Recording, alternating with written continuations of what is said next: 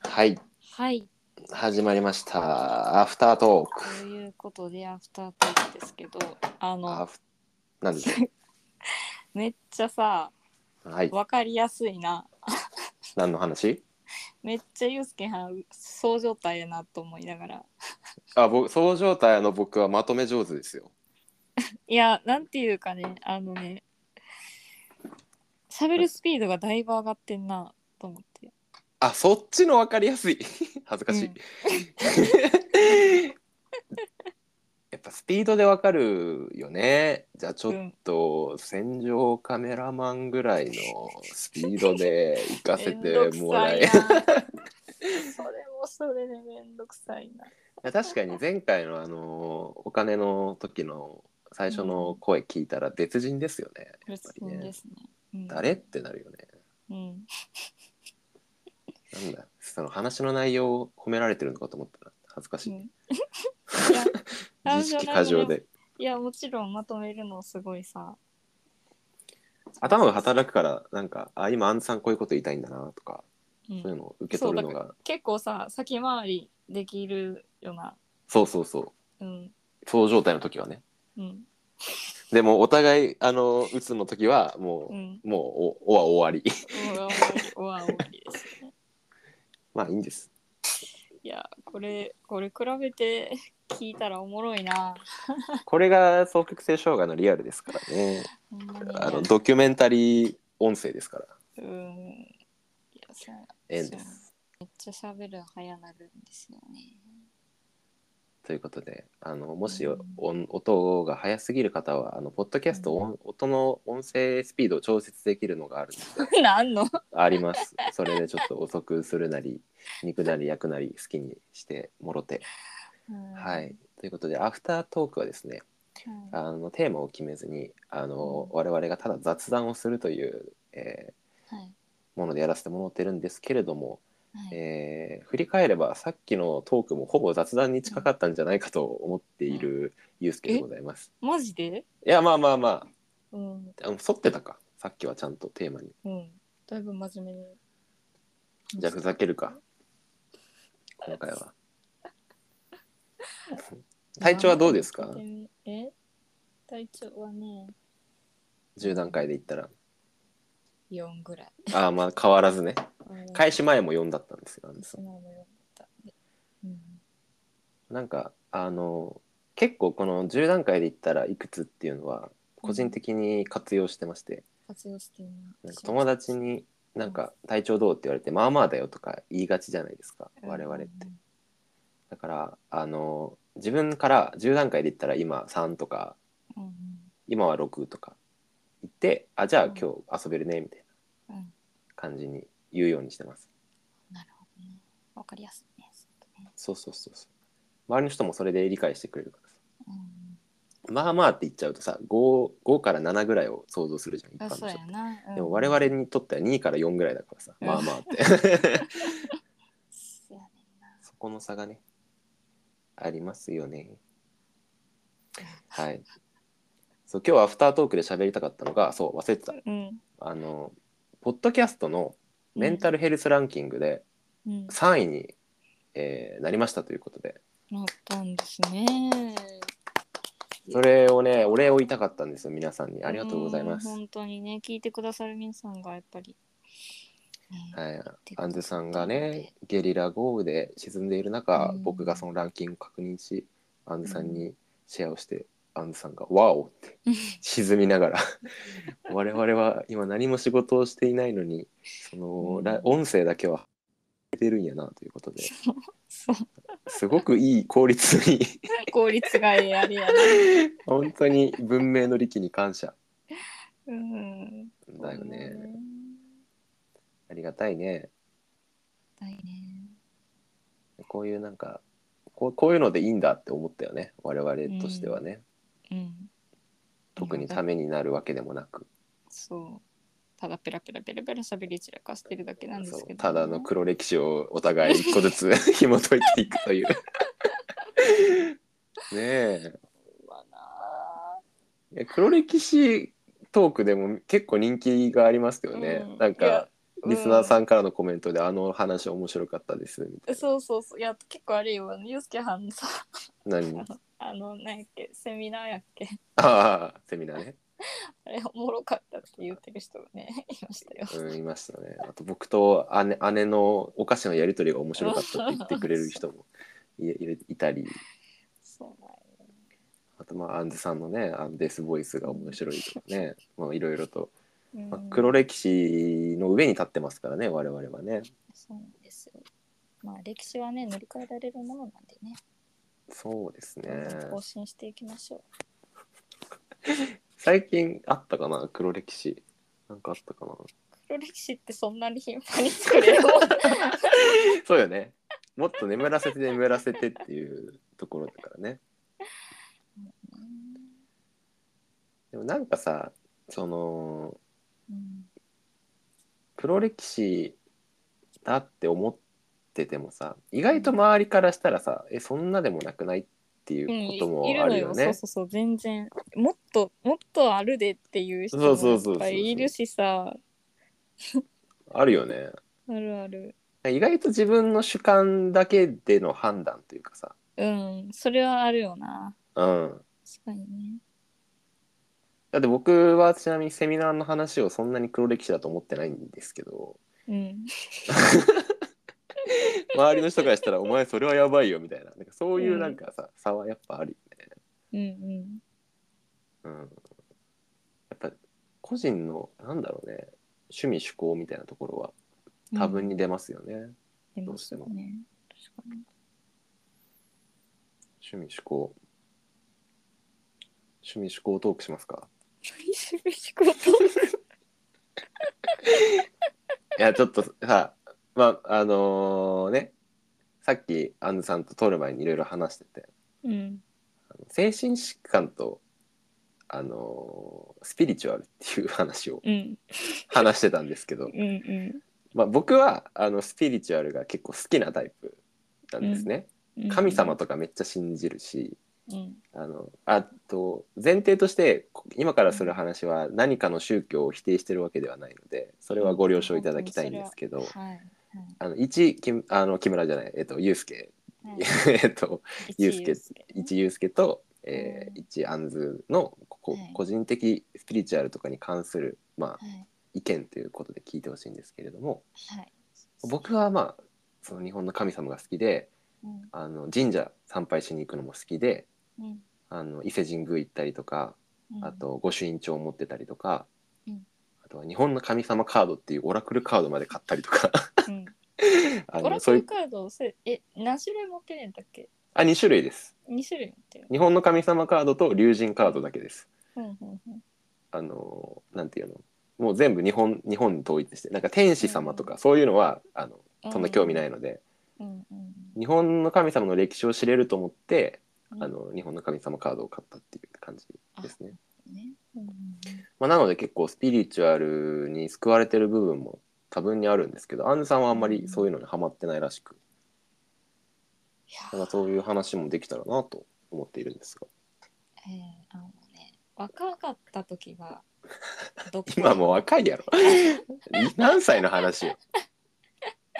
20代前半ちょっともうおう最近じゃねえかほぼ最近じゃねえかいやー私としてはねなんか昔若かったなーってあいうぐらいの人間なんですけどあなるほどまあめっちゃ占いにハマってたんですよ。ハマっとるやないかいこう見えてなめんっちでゃハマってたんですよ。あれさっきの俺見間違いかな LINE であなたなんて言ってたかななんか私は今のところスピリチュアル系の話が入ってこない全く入ってこないのよねって言ってましたけどいやだからこうなっていってしまったのにはいろいろあったんですよね。あいろいろ聞こうじゃないかじゃあうんあったんです。でもでも本当にうんあのめっちゃさそのさ悩んでた時あの、うんうん本当に 困った時はな占いに行ったらすっきりするんですよね。まあ明確になんだろう答えっぽい答えを提示してくれるからねうん、そうそうあのあなたはそ自分であのその自分の行動を選択できなかったというかほうなんか選択するのが怖かったというかほっていうので占いってあのこうしたらいいよっていうのを言ってもらえるとううんじゃあ占いでこう言ってもらったからうんあのそうすればいいだけやってこうちょっと背中を押してもらえるんでなるほどねすよね。うんまあそういう役割ですもんねうんうん、そうそうそう別にその占いを否定してるとかっていうわけじゃなくて今も別に全然そんな、うんうん、背中を押してもらえるっていうのでうんちょっと行き過ぎてった時マジで1週間に1回 てかさこんこんなに長くてかもうアマゾン時代から占いとかあるじゃないですかうんうんうんその時代から今まで受け継がれてるってことはさそれだけ人類にとって必要なものだからあるってことだよねそうですよ、うん、うん、ちなみに客観的なデータを言いますとあの占いの市場規模って言って、まあ、経済的な規模うんは1兆円なんですけどここれどのぐらいすごいかっていうとよく皆さん映画館とか映画の CM とかよく見るじゃないですかうん映画の日本国内の市場は2,000億しかないんですようんうんだから映画の5倍映画の市場の5倍の価値があのうん占いにはありましてへえすごいっしそうょなんやうんでそのぐらいやっぱね占いっうんていう市場は大きいんですよねそれだけ人が求めてるうん。でもなんでこれが起こるかっていうと多分無宗教っていうのも結構大きいと思うんですよね。せやな、うん、こうんこもね日本人ってやっぱね他の例えばキリスト教とかだったらさうんある程度ね愛のために生きなさいみたいなそういう教えがあってそのために良い行いをするみたいな、うんまあ、行動指針があるわけじゃないですか。うんうんでも無宗教となると何を信じて行動したらいいかは自分次第なわけで。せやなとなると何が起こるかというと、哲学が起こるんですよねうんせやな自分で何のために生きるんだろうんうなぜ私はここにいるんだろうなんで働くんだろうみたいなねうんあ身に覚えのある方がなんかうなずいてくれてますけれど、はい。はい。そのど動物になった時に、はい、もう来る日も来る日も24時間そればっかり考えてた時期がまああったんですけども、うんうんえーまあそういう時にね、あのちょっとあのまあはい、まあうんうんまあ今ちょっとまあホット話題としてはホットになっている、なるほどうん、あるところの宗教団体に、まあ、あの宗教会員されたっていうことがあり ました さされたんですか最近うんいや うん何年前やのかなあああすいや宗教会員されされるのは全然今でもあのえっとね確か4日に1日ぐらいいや多すぎやろうん、うちに来てるので なんか張り紙貼っとけばいいじゃんもう私はキリスト教ですとかいやちょっと私が神であるとかなんかもう 私が神であ そうるはっとこか。やべえやつだってなるんじゃとこか。う。うん全然あの勧誘自体は全然4日に1回ぐらいされるんです けど、んすごい頻度ですね。うん、あのまあちょっとややばいやばいレベルというか、うんうん。本当にそのあのうん連れて行かれそうになったはいはいはいはという経験があったのでちょっとそれであのあ自分はまあなんていうかねあのハマりやすいんやなっていうのにい。なるほど。気づいて、うんあまり安いよな。だってうん、メンタルやってたらやっぱ何かにすがりたくなるもん。すがりたくなるんや答えもうをくれって。そうなんで生もいきる意いから味をくれって。そうなんでもいいから答えが欲しくてさやっぱり誰でもいいから喋ってほしくてさ、わかるわ。うん、っていうのだったんですよね。まあね、うん宗教は難しいトピックですよね、やっぱり。うんね、そう、まあ本当に、だからね、そのまあ全然今現在ねあの何かしらの宗教を信じてらっしゃるっていう方はもちろんまあたくさんいておられると思いますし、そうねうん、その全く否定するっていうことはねやっぱりしたくないですけど、うんうん、まあちょっと自分は本当にまあこれは多分警察に通報するレベルのああそんぐらい強引だったんだねうん なるほどね個人の自由だからねし何を信じるかは強引にやらされるものではないからねそうなんですよね。そのあれよなそのまあ何を信じるかは本当に 自由ですけどうんあの、まあ、あなたはこれを信じないと不幸になりますよって言われておおでお金をそのもあのお金を払えって言ったからお金を払えたからここの宗教に入れっていう、おおうん、のを、まあ、ちょっとあのひ一人で暮らしてた時に大学生うんいやあの本当に社会人になってああはいはいはい働けなくって一番やばい完全時にそうう完ん全に世の中から孤立してて、やばいやばい やばい友人と危ないも危ない誰も喋る人はいなくてっていうう状ん況の時に、うんそれになったんですね。よかったね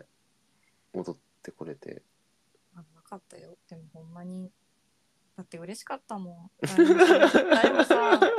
誰も喋る人がいなかったので。うんとやっぱりお話聞いてもらえたんですよその今ちょっとどういう状況でとか、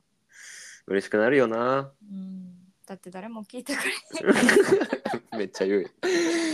うん、こういうのこういう辛いことがあってっていうそうかうんうーそうまあんそう勧誘の人に聞いてもらってたしそうやななんか難しいよねそのうん何かに所属したい誰かに必要とされてたいっていうのはやっぱ絶対あるからねその気持ちでそううーんいやねんなだってもういっそのことをもう入りきって染まりきってしまえば楽になれるやろなって思ってたのでなんかそうねまあそういう道もまあなくはねないようねん、そうそうそう現に今まだ我々は問いを答えを探し続けてるわけですからね哲学してま す哲学してますからねあのよアドラー心理学の「嫌われ隆起」の本に書いてあったんですけどうんあの哲学と宗教の違いをすごい分かりやすく説明していてうんうん暗闇に一本のロープがあの張ってありますとうんそこを一人の、まあ、人間が歩いていきますとうんで下から「これが答えだよ」って声がいろんな声がすると。うんでどこかでその男性があそれはそうだなと思って飛び降りたらそれは、えー宗教うんあ飛び飛び降りたしロープを歩き続けたら哲学らしいですあーあじゃあもうここの考え続けるということがうんこれ哲学なんかそう我々は哲学者 です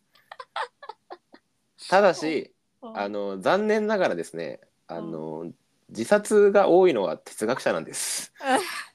なんとまあまあそりゃそうだよね、そりゃそうやな、えーある哲学者がこんな言葉を残していますうん私の人生は苦しみだらけだったとうんまあ、それが哲学者の歩む道なので、うん一概に哲学者がいい宗教がダメっていうわけではないということですね。 うんうん、おほうでもあなただからもう私が神になればいいんじゃないだからーやな教祖になるか神になればいいんだよ。ぬめぬめしててええんです。今多分その道を歩き出してるからね。あなたはね歩き出してうん、自分のスタンプ作ってうんええんですがもう今使われ始めてますからね。日本中で 気づかぬうちにあなたが寝そべりながらこの通話をしてるうちにスタンプができ公式アカウントができ今やうつらじの TikTok、YouTube の合計再生回数がね、すごいことになってますけれども、うん。まああ、んず当競争のだ本人はほうって感じなんおですけおどーって。 まあでもやっぱりさそういう能力が求められるよね、今後。その僕は結構宗教が好きだったのであの高校時代の受験科目で倫理を選んでたんですよ。うん、うん倫理っていうのはいろんな宗教の集合体で、あのキリスト教も学ぶし仏教も学ぶし神道も学ぶし、うんイスラム教とかも学ぶしみたいな。うんで僕はそれぞれの宗教を学んでいいとこ取りをして自分にいいなって思うとこだけを抜き出してあのオリジナルの宗教を作ろうと思って めっちゃわかる同じことしてるやっぱりあのするよな。そう自分の都合のいいいいそうそうあものこれ響くっていうやつだけそうそうもらそっうそうてだけ取り入れてそうそうそうそうだからなんていうかな一つのこの宗私もなんか多分なんていうかなそうある特定のこの宗教をもうすごい熱心にうん信仰してますっていうのは多分ないじまあ自覚はね、ううんん自覚としてはそんなにないんですけどあうの、んその信仰心がないかと言われると全然そんなことなくてそうなんそうなんようんねうんむしろ人より多いからね人より人より人より多いしそのあらゆる多分そのすでにある宗教のいろんな宗教の中のあらゆる考え方とかのちょうど自分に都合のいいというか、 はいはいまああの、朝の占いと一緒よねあの1位だったら信じるみたいな感じで、ねそう、そうそうそうそう12位やったら信じるみたいなああこんなしょう もない占いで一日無駄にしたくねえわつってそうほんまそれそうそうそうそうだからねあのほんまにえねいいとこだけを取ったプレートができてるみたいなうんただしそのプレートはあんまり役に立たないっていうところまで役セにッ立たトなないんですよね辛い時にそれが助けてくれるかというとうんそうではないっていう、そうなんゲリラが来てる時に関してはあのねどれもね無に帰すんですよね無理ですよねあれーっていう間に流れていってしまいますからうねんうーんそうですね生きてればええんですすら流れていきますから流れねてきますからね あんなにあんなに連呼してる教祖が ほんまそうやねもう人にあんだけ言っててもなゲリラ豪雨なうになってますからねいやそうか同じ同じことしがちなんやな。に似とるからね我々、うんまあねベースが一緒だからねうんうんうんあでもいよく高校の教育とかはさ自分で答えを見つけるんだみたいなさうんいうこと言われますけどさ相当きついタスクだよねそうやで。無理やってそんな自分で自分の人生の答え見つけるなんてやで、うんもっとシンプルに考えようぜって今僕は思ってますけどねそう。だからこの時代に生まれてポテチが食えるっ ていう。もうそれでいいやんって話で すよ。い言うたな自分 今い今、今未来の自分に向けて言うたな今、えーそうですね。聞き直せよゲリラ豪雨の時あーこの人いいこと言ってるって入門しようってそうですね。そうですね。開いといた方がいいんちゃう宗教法人うん。なみくじ。授業本書なみくじ。 そうなんよな うんなんかやっぱりどうしてもなんかシンプルに考えようとしてもゲリラ豪雨が来てる時ってもう違う人違う人種になっちゃってるというかうんもう全てがマイナスに考えちゃうっていうのを理解しとかないとうんあんなに完璧に自分なりの宗教を作ったのにみたいなやっぱうんあれすらも意味ねえじゃんってなっちゃうんですけどそうなんですようん大丈夫ゲリラ豪雨だから一時的なものだ からマジでうんその後にポテチ食べてうまって思えればいいんですよいいんですよいやでもこの考えもねあのちょっと私さ勉強してさ本読んでうんあのすでにそのなんていうかな自分が新しい信仰を思いついたみたいなうんのっうて、基本的に絶対ないと思ってて。んはいはいもうすでに考えられてるんあだよそうねそうそうそうだからなんか、まあ、ちょっと調べたんですよ、はいそのさ私のさポテチさえうまけりゃいいっていうこのあれ誰に誰が最初に言ってるのかとそうそなうるそほうどどこ誰でだどこであるんかなと思ってで調べてみたら、えっとね日本で言うとうんなんか、えーあいつまあ何時代やったかな何時代やったかまでちょっとはっきり覚えてないんですけど、はいはいあの、まあ、考えとしてはうんあの諸行無常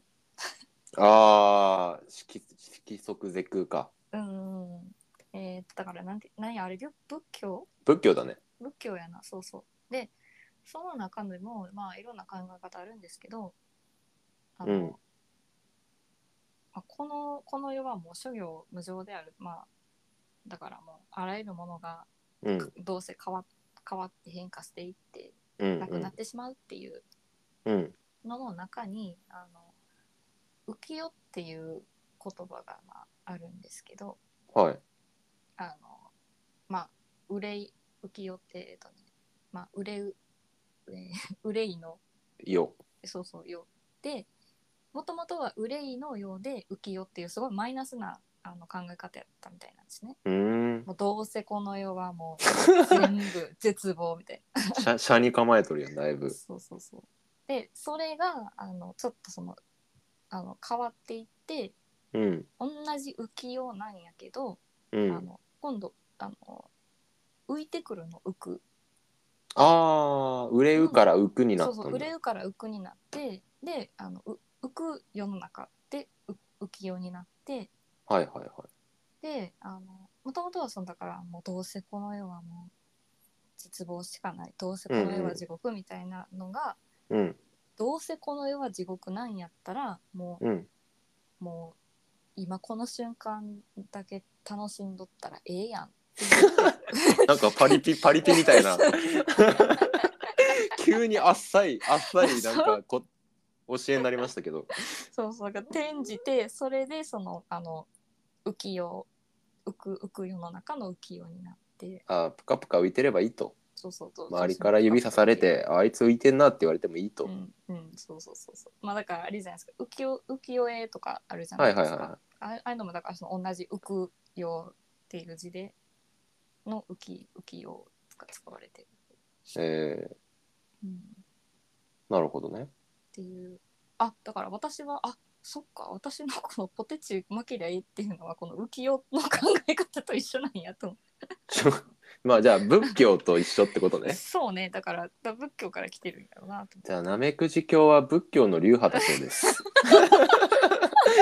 一派にあのなぞらえるそうですって、うんね、あのいろいろ言ってますけどねあのほう、えっと、法然さんだったりとか親鸞さんだったりとか言ってますけど、まあ、その中にナメクジ うん杏ズが出てくるわけですねここでそれが出てくる。令和の時代に入って杏ズがいいんじゃない令和の仏教ナメクジ ブッダ もびっくりよ、ぶったもびっくりやなうん、なんかみんなナメクジでええんです浮世まあそうか今を楽しめばええんですうんまあ楽しむ余裕すらないないけどね我々はね、うんまあつまりはあれですよねその、まあ、移り変わるこのこの世自体が全部そのうん一切が変わるっていうことはなんだろうう今ある地位とか名誉とかもそんなもん100年経てば全部なくなるしうんなんなら何万何億万年経てば地球すらもなくなるしうんなんかそんなに今の状態にとらわれなくてもいいよっていうことですよね諸行無常っていうこと。そうですね。諸行無常ってそうですよね。いや、まあちょっとこれをさ、まあ、ちょっと、まあ、あまりあくび話じゃないんですけど、うん、もうすっごい強烈に感じたことが、まあ、あったので、うん、結構ね、私、ここ数年で、あの立て続けに、まあ、家族亡くしてて、ああそうやったね。うん。で、まあ、それも、その、なんていうか、予期できる亡くなり方じゃなくて、本当に、突然、ああそうなんだ。うん、突然だったり本当にまあ一番自分の中で大きかったのは、まあ、ちょっと父親のシーンなんですけどうんうんそれもあの、えーまあまあがんで亡くしたんですけどうん本当にそのがんが見つかって、えー半年足らずで亡くなってみたいな、うん、だいぶす進んでたってことうーん見つかった最初の時はしとりあえず手術したら大丈夫ですって言われてああそうだったんだたんやけどそうでもあの、まあ、ちょっとお医者さんの見落とし、ええうんというかまあそんな感じですね、うん あんそまうりなんやちょっと詳しく言うとあれなんですうけどんでもう本当にほん多分一番父親が自覚してないまま亡くなったみたいな感じです、うーんえ自分もう死ぬんえみたいな感じでそっかそうだからこ心の準備とかもう何もないままにないままそうそうそうそういうのが身近にあるとやっぱなんか価値観変わるよねもうねむっちゃ価値観変わったなんかななんていう人の、うんその亡くなった時のねあのに立ち会うとさうんやっぱまあまあ、特に私はまあここ数年で本当にれ連続してうん亡くしたのでうん3人う4ん人、そうなんかうん、だからなんかまあ亡くなるっていうことはその人の一生が終わるわけですよね人生。そうねうん、であこんなになんかあっさり終わるんやみたいな、ううんん、なんか強くその人生が終わるっていうことをすごい強く実感する出来事が続いたので、なるほどねうん、だからどうせ死ぬんやっていうのが自分の中でめっちゃ根付いたんですよね。そりゃ根付くわなうんなんか僕は逆に、まあ、身近な人はうんあの最近はそういうことはないんですけどうん大学の同級生があの、まあ、そこそこ仲が良くてすごいいいやつだったんですけど、うんあの鬱になってうんそれでなんか最近見ないなと思ってたら風の噂でそのもう亡くなってたみたいなうんでそれが自殺だったっていうのを後から知ってうんで最近僕が今日あの行ってたあのバーでバーに行ったって話あるじゃないですか、うんその子が働いてたとこなんですよであたまに行ってなんか話したりしてたんですごいいいやつででもなんかすごいやっぱ真面目でうん責任感が強くて部活のキャプテンとかやってたんですけどうんなんだろうなもし彼がまだ生きてたらもっといろんな多くのなんだろうな人の笑顔のの役に立ってたんだろうなって客観的に見てうん思うし多分本人がねそのうつ状態の時はそんなこと全く思えなかったとは思うんだけどうんうんまあ、自分もいまだに消えたくなる中でうん少なからずなんだろうな持てる時間の中であなんか、まあ、なんかたまにねその子思い出すんです、うんうんまだなんとか俺歯食いしばりながら生きてるぞみたいな感じでちょっと空を見ながら思うんですけどうんなんかやっぱり精神疾患で身近でそういうな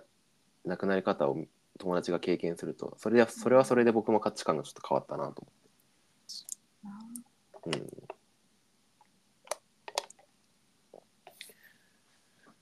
周りがだいぶねでも悲しかったのは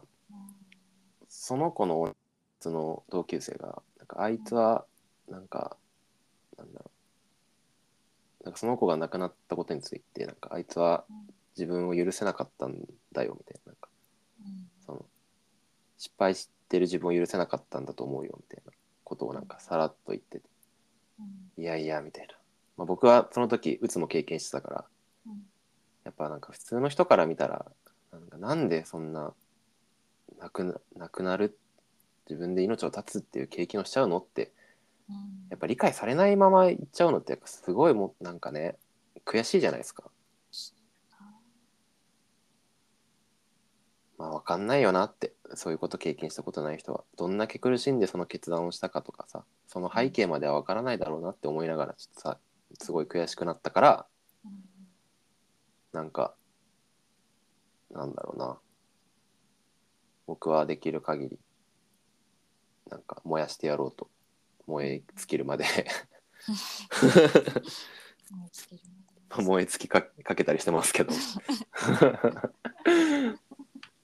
だからなんかまあ今ねこれを通して言いたいのは別になんかだから今生きてる人たち一緒に頑張って生きようとか言いたいわけじゃなくてなんか、やっぱどうしたってその今辛くてし消えたいっていう気持ちは多う分ん普通の人には理解してもらえないものだからうんなんかそこは一種ね諦めるっていうのはいいのかもしれないうん仏教にも諦めのあの教えがありますけどですけどねそんななんかさなうんんていうかこうやっぱり自分の大事な人がさこう亡くなるっていうことを経験するとさ、うんああ神も仏もないんやなって言っちゃう思うよな思うよなだからなんかそういうのをまあなんていうかなもしねそのこうそういうのを救済するのが、まあ、宗教であれ、まあ、本来そうやと思うんですけど、そうね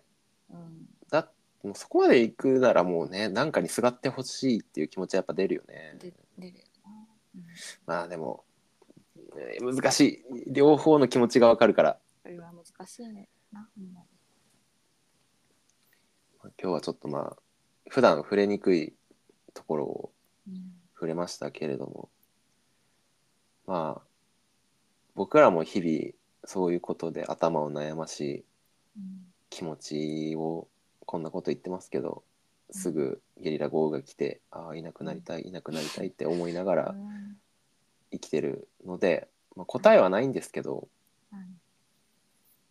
なんかね例えば、まあ、もしね僕らが例えば事故とかでさ明日いなくなったとしてもさこの録音は残るわけでうなんかここに残した言葉でなんかちょっとでもねうんあそうだよなって分かってもらえないもんなって、うんちょっと諦める気持ちからうん踏みとどまるは違うかうーん難しいなまあ、言うてさ、あれじゃないあのうんいつどういう決断をして、決断をしてなくなる場合もあるし、決う断んせずにいきなりなくなる場合もあるし、うんいろんな場合があると思いますけど、うんまあ、とりあえず、明日どうなるかわからないねやと、うんうんうんそうねうん、明日は我が身と言いますが、まあマジでその通りうんまあ、なのでね、今 できることをうんしようかなと思いますね。そうだねうん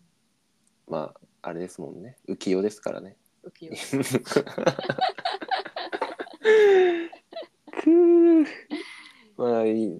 まあ、たまにはねこういうしんみりとしたのもいいんじゃないですかうんちょっとまあセンシティブな話題だったのでもし聞いてる方でなんかちょっと僕らが意図せず傷つけてしまったら申し訳ないんですけれどもそれはそうです謝っておきますはい、申し訳ないですただあのうつらじとしてはうんあのなんだろうな普段やっぱ言えないこととか吐き出せないことに触れる僕らが当事者としてトークしていくことでうん皆さんもああそれあるよなって思ってもらえるのが一番の目的としてやってるので、はいはい、また次のラジオも聞いていただけると嬉しいです。はいはい、では、えー第21回アフタートーク以上になります。以上になりますありがとうございました。ありがとうございました。バイバーイ。さようなら